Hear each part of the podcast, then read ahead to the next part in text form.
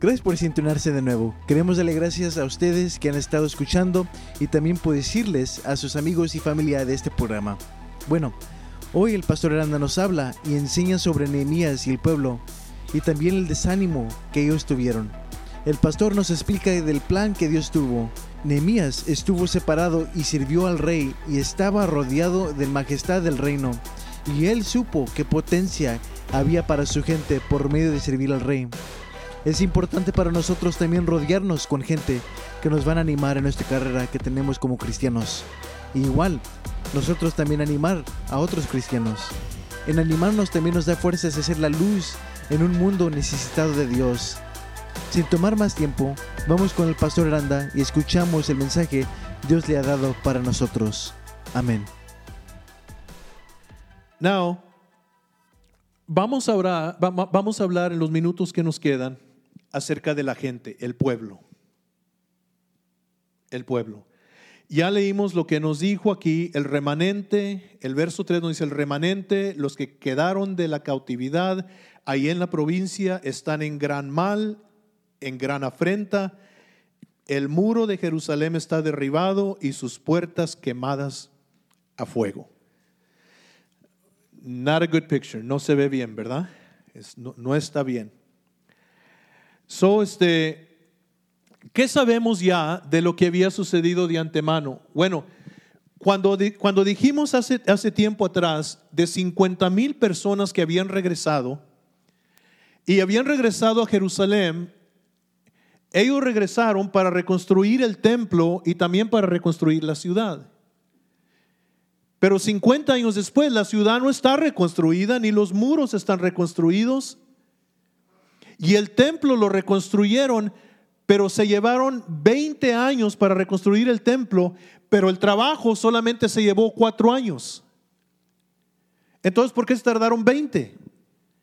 Porque cuando comenzaron a hacer la construcción, las naciones alrededor de ellos mandaron una carta al rey de Persia y el rey de Persia paró el trabajo.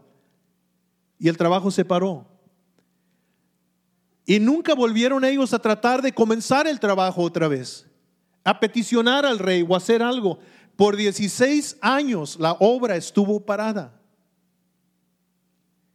Y un trabajo que se debería de haber tardado cuatro años, se tardó 20. Entonces sabemos que este era un pueblo que no tenía exactamente la mentalidad de conquistadores. ¿Nunca has hablado tú con gente cristiana que tiene un espíritu tan pesimista, tan negativo, que la poquita fe que tú traes te la matan? Y nos dijo un hombre, le preguntó a otro, le dijo, oye, este, ¿para dónde vas? Y dijo, no, pues voy a tal lugar. Dijo, ¿qué tal si te sale un león? Dijo, corro. ¿Y si te persigue? Me subo a un árbol. ¿Y si te alcanza? Digo, no, lo que tú quieres es que me coma el león. Y este, dicen que había un hombre que iba a viajar a Italia y fue a un peluquero porque quería ir bien ataviado y que le cortaran el cabello. Nunca he ido con un peluquero que le corta mal. Hace, tiempo atrás yo fui a la peluquería y me dijo el, la, muchacha, la que corta el cabello, me dijo, ¿qué número quiere en, la orilla y todo? A mí siempre se me olvida. Y le dije, ah, nomás lo quiero corto. Dijo, ¿un número dos? Le dije, ya, un número dos. Dijo, ¿está corto un número dos? Le dije, ah, está bien. Y yo estaba ahí, y me estaba cortando, yo no estaba fijándome en el espejo y todo. Y cuando acabó, la sangre de Cristo. Me quedó el cabello como el hermano René. pero él así lo usa, pero yo. Y me vi en el espejo y me empecé a reír. Cuando llegué al trabajo me vio mi mayordomo y me dijo, oye, ¿y a ti qué te pasó? y este, y una de las compañeras ahí, yo creo para hacerme sentir mejor, dijo, no hombre, no te creas, te ves más joven. dije, no, pues que me resuene la cabeza entonces. Pero este hombre fue con un peluquero y mientras que le estaba cortando el cabello, le dijo, este, le comentó él que iba a viajar. y le dijo, este, ¿para dónde vas? Y dijo, pues voy para Italia. Dijo, "Oh, ¿y qué aerolínea vas a volar? Y le dijo, pues voy a volar en tal aerolínea. Dijo, híjole, esa es la peor aerolínea que hay. Siempre pierden las maletas, nunca despegan a tiempo, nunca llegan a tiempo. No, hombre, y el servicio está pésimo. Dijo, ¿y a dónde dijiste que ibas? Digo, voy a Italia. Dijo, ¿y qué vas a hacer? Dijo, no, pues vamos a vender, tenemos un producto que vamos a promover y, vamos a tener una conferencia allá. Dijo, no, hombre, esos italianos no compran nada. Dijo, no compra nada, ni pierdas el tiempo, esa gente no compra nada. Y, y- este, y no, ni, ni, ni, ni, te preocupes y todo. Y dijo, pues bueno, dijo, pues, y dijo, fíjate que también yo quería ver si, si podía ir al Vaticano y a lo mejor conocer al Papa. Dijo, toda mi vida he querido conocer al Papa.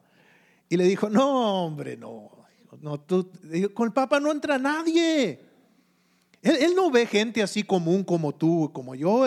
Ver al Papa, no, no, no. Olvídate, olvídate que vas a ir.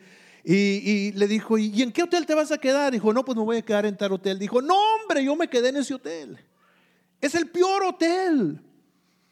Dice, no, no, nunca tienen toallas limpias. A nosotros nos dieron unas toallas y todo el tiempo que estuvimos ahí nunca nos trajeron toallas limpias y, y todo, no, está pésimo el servicio en ese hotel. No, pues cada vez que el hombre le decía algo, el pobre hombre se iba agachando más y más en la silla. Y uno.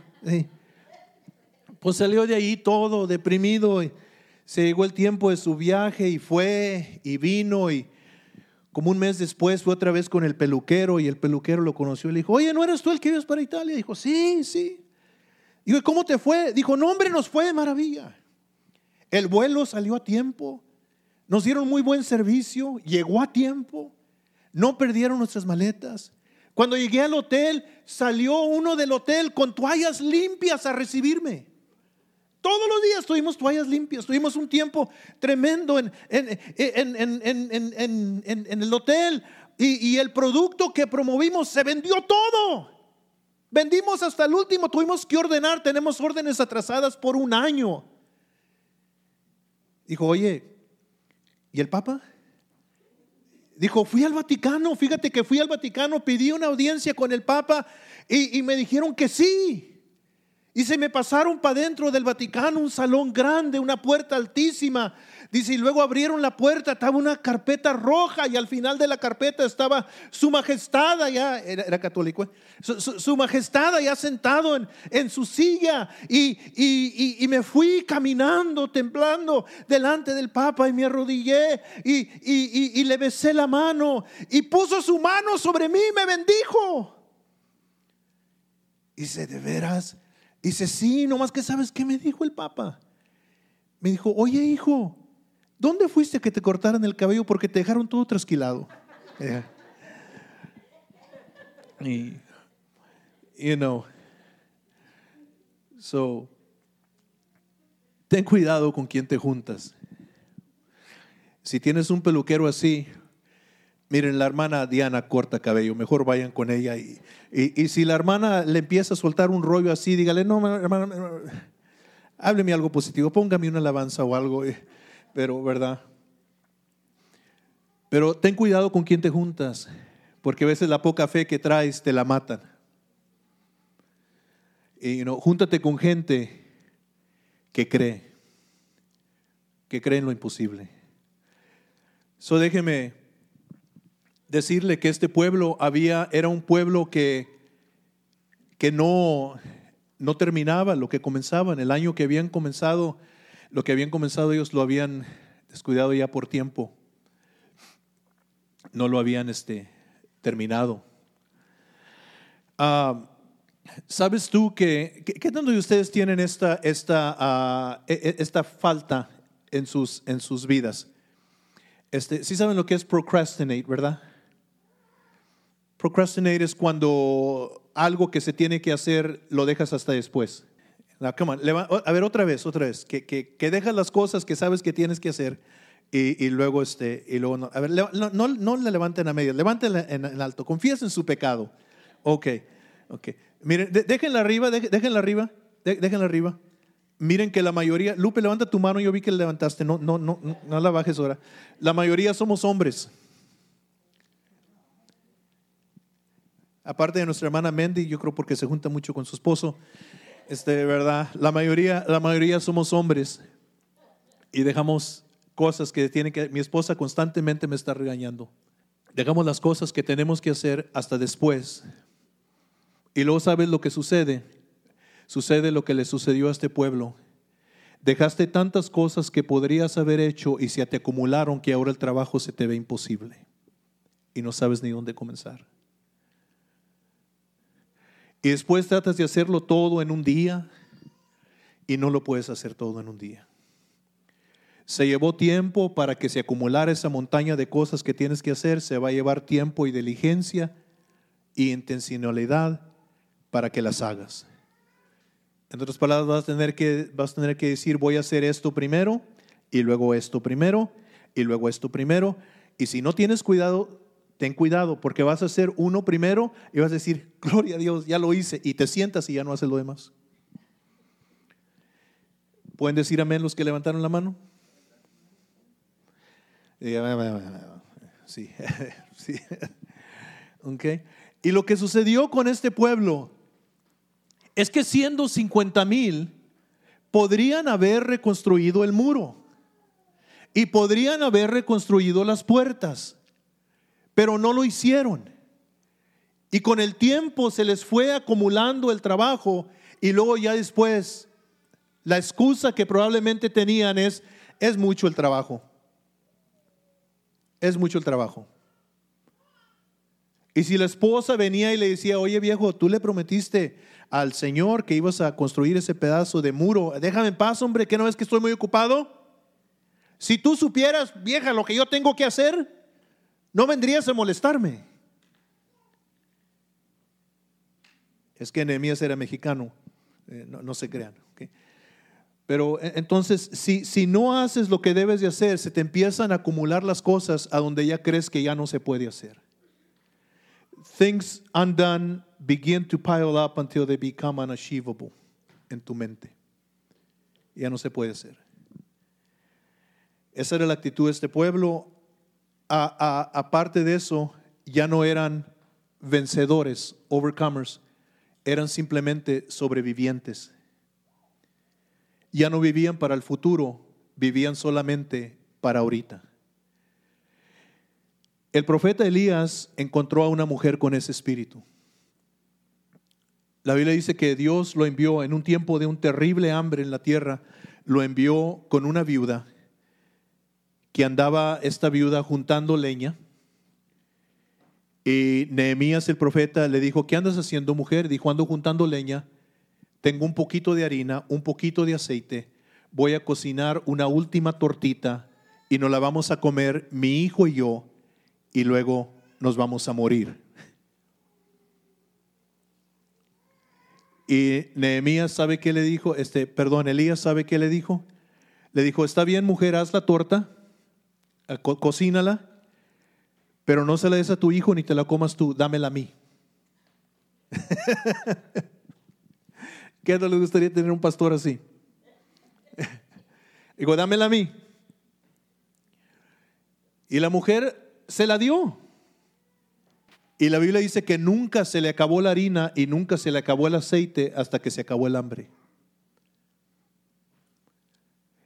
Y hay gente que así vive. Vive nomás de la ahorita. Hay un canto cristiano que dice un día a la vez. ¿Lo han oído? Hasta los tigres del diablo lo cantan. Un día a la vez, mi Cristo, es lo que pido de ti. Una vez estábamos en una reunión con unos pastores y un pastor dijo, no pongan ese canto, no me gusta ese canto, no me gusta ese canto. No hay que vivir un día a la vez, hay que planear para el futuro, hay que tener visión. Pero hay cristianos que viven un día a la vez solamente, sobreviviendo día tras día, tras día, tras día, y así viven. Ya no tenían visión. Vivían solamente en el, en el, ahorita. Y este, habían perdido su identidad, se les había olvidado quiénes eran ellos. Y este es el grupo que estaba en esa condición cuando la Biblia dice, dice que están en gran mal y afrenta. Es porque han, han, han cobrado esa mentira, se han tragado esa mentira de que las cosas no pueden ser mejor, de que las cosas no pueden cambiar, de que Dios no puede sanar las heridas, de que Dios no puede restaurar lo perdido, de que Dios no puede elevarte y levantarte. Y ya no vives con visión, ya no vives con futuro. Ya vives en derrota. Todos los días, si te levantas en la mañana y sale alguien contigo y dice, mira qué bonito día va a ser ahora, qué bonito el sol, al rato va a llover. No, pero mira qué bonito, no, vas a ver el rato se pone. No, aquí en Texas el tiempo está feo. You know, mándalo para Siberia. I mean, you know, gente que no, no tiene, no tiene. E, e, este, este es el, grupo de gente que, a, a los cuales va a ir Nehemías.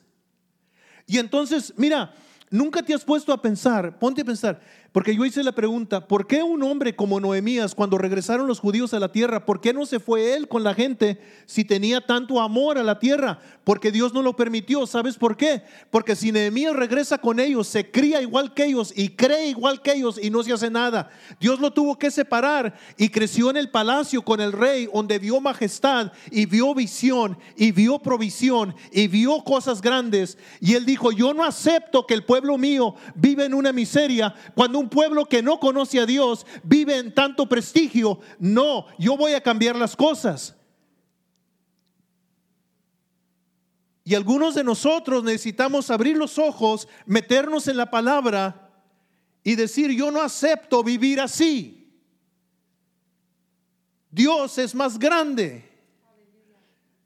Y Él me va a sanar, Él me va a restaurar, Él me va a sacar adelante. La Biblia dice esto, cuando Jehová hiciere volver la cautividad de Sión, seremos como los que sueñan. Y entonces al ver más la semana que entra de lo que enfrentó este hombre y las cosas que hizo para cambiar la situación, porque realmente lo que ellos hicieron fue increíble. El muro de Jerusalén lo reconstruyeron en lo que fue prácticamente un mes y medio. Fue un milagro increíble, porque no crea que era una bardita de cinco pies, era un muro alto, de 18 o 20 pies de alto y ancho, y no tenían maquinaria pesada, pero lo hicieron. So hermano, quiero retarte Quiero retarte a que ores, pero ores diferente. Ora como oró Nehemías. Ora eficazmente, ora enfocado. No le eches la culpa a nadie más. Toma tú tu responsabilidad. Deja que Dios te cambie a ti. Porque sabes que cuando Dios te cambia a ti, tú te conviertes en lo que dijo el Señor Jesucristo, una luz que alumbre a todos. Y entonces lo que quiero decirte es que como cristiano, tú no estás sujeto a tu trabajo, tú no estás sujeto a que si tienes papeles o no tienes, tú no estás sujeto a qué presidente está en la Casa Blanca, tú no estás, eh, tú estás sujeto a lo que Dios dice en su palabra y que tengas fe para reclamar lo que Dios dice. ¿Te atreves a creer conmigo? Nos levantamos como Nehemías y le decimos, enséñame qué hacer y dame las fuerzas para hacerlo. Do you want to change? Do you want to grow? Termino con esto. Hace años, voy a usar a mi hijo Jesse. Cuando él estaba chiquito tenía unas botitas que cómo le gustaban esas botitas. El día que no le quedaron las botitas comenzó a llorar porque ya no le entraban sus botitas. Y lo que Jesse no sabía es que tenía que dejar las botitas porque había crecido. Y algunos de ustedes no quieren dejar sus botitas miadas. Ahí están pegados a esas cosas. Y lo que Dios quiere hacerte es crecerte. El apóstol Pablo dijo, cuando yo era niño, hablaba como niño, pensaba como niño y hacía las cosas como un niño, pero cuando vine a ser hombre, dejé las cosas de niño. Ora como oró Nehemías y deja que Dios te cambie a lo que Él quiere y va a ser bueno. Amén. Amén. All right. Vamos entonces a orar. Ore conmigo y diga, Señor Jesús, gracias por el ejemplo de Nehemías. Gracias por la verdad de tu palabra. Tú me has hablado hoy que tienes algo grande para mí y quieres cambiarme. Señor, a lo mejor el trabajo es grande, a lo mejor es difícil, pero todo es posible al que cree. Y yo creo. Señor, lléname con tu Santo Espíritu. Dame fe y visión de tu palabra. Hazme como a Nehemías, porque yo quiero ser un reparador de muros, un levanta gente en tu reino, Señor. En el nombre de Jesús. Amén. Amén. Bueno, gracias a Dios por su palabra. Yo sé que se gozó en escuchar esta enseñanza del libro de Nehemías. Y en realidad cuando estudiamos este libro no, no estudiamos todo el libro, estudiamos solamente la, la primer parte ah, de este, la oración de Nehemías, hablamos de la clase de hombre que él era. Y luego lo que escuchamos hoy es la condición del pueblo, cómo se encontraba el pueblo y estamos empezando a ver cómo llegaron a estar en tal condición. Porque al principio, cuando hayan sido ellos o sus antepasados que, que llegaron ahí, eh, estamos hablando posiblemente de la segunda generación, Ah, llegaron con mucho entusiasmo, con mucho fervor, con mucha fe, y a través del tiempo ah, algo sucedió que causó que ellos estuvieran en esa condición. Necesitamos saber nosotros como cristianos que hay momentos de orar y luego hay momentos de actuar. Ah, dice el evangelista Reinhard Bunke que cuando ya él está en el púlpito, cuando ya Él tiene el micrófono en la mano, ya no es tiempo de orar, ahora es tiempo de actuar. Y es bueno para nosotros como cristianos este, orar y pedirle a Dios uh, que nos ayude, pero cuando se llega el momento de hacer lo que tenemos que hacer, hay que actuar. La fe es moverse, la fe es acción. Y este y entonces como cristianos tenemos nuestros tiempos de oración, pero también se llega el momento de actuar.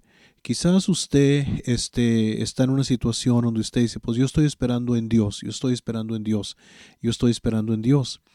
Y quizás alguien un tiempo atrás ya le dijo a usted lo que hiciera, simplemente no lo ha querido hacer.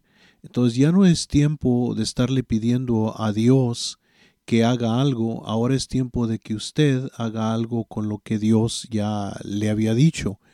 Eh, mi oración por ustedes es que, que esta semana sea una semana de acción, una semana donde usted toma pasos por fe, una semana donde usted este, uh, le cree a Dios y empieza a ver resultados en su, en su vida, en su caminar con el Señor. Y este, yo sé los planes que Dios tiene para usted. Son planes buenos, son planes de prosperarle, de darle una esperanza. Pero usted los tiene que creer, usted tiene que creer y luego moverse sobre, sobre lo que Dios ha dicho ya. Eh, y entonces este, quisiera pedirle, acompáñeme en esta oración y que le diga al Señor, Señor, te doy gracias por darme promesas tan grandes, promesas poderosas, te doy gracias porque estás conmigo, no estoy solo. Ahora, Señor, al empezar a moverme por fe y hacer lo que yo debo, lo, que yo debo hacer, lo que tú me has dicho que haga, yo te ruego, Señor, que me des fuerza para cumplir todo y, salir adelante en, en, todo lo que tú me has dicho que haga. Y este, si usted hizo esa oración conmigo, y yo quiero que usted crea este, y, va a empezar a ver cosas positivas suceder en su vida. Acuérdese, ya no es tiempo para orar, ahora es tiempo para actuar. Bueno, como empezamos a ver este en el estudio hoy lo que lo que lograron ya cuando se levantaron cuando alguien los convenció de levantarse y empezar a moverse lo que ellos lograron fue algo este verdaderamente ah, milagroso y yo creo que lo que usted va a ver en su vida lo que usted va a lograr las cosas que usted va a ver en su vida eh, este los los logros que usted las victorias que usted va a tener Ah, va, a ser algo que yo creo que también va a este, ser milagroso. Y entonces quiero animarle para que nos acompañe la siguiente semana. Y este, y como siempre le digo, este, en, en la parte que dice contáctenos, uh, mándenos este, su testimonio, díganos qué piensa de este programa, este, comuníquese con nosotros. Es de mucha bendición cuando oímos de ustedes. Hemos tenido este, personas que nos han contactado de, Nicaragua, de diferentes estados aquí, este, de los Estados Unidos. Y entonces queremos animarle a usted también que se comunique con nosotros, tome un momentito y háganos saber este, si este programa es de bendición para usted.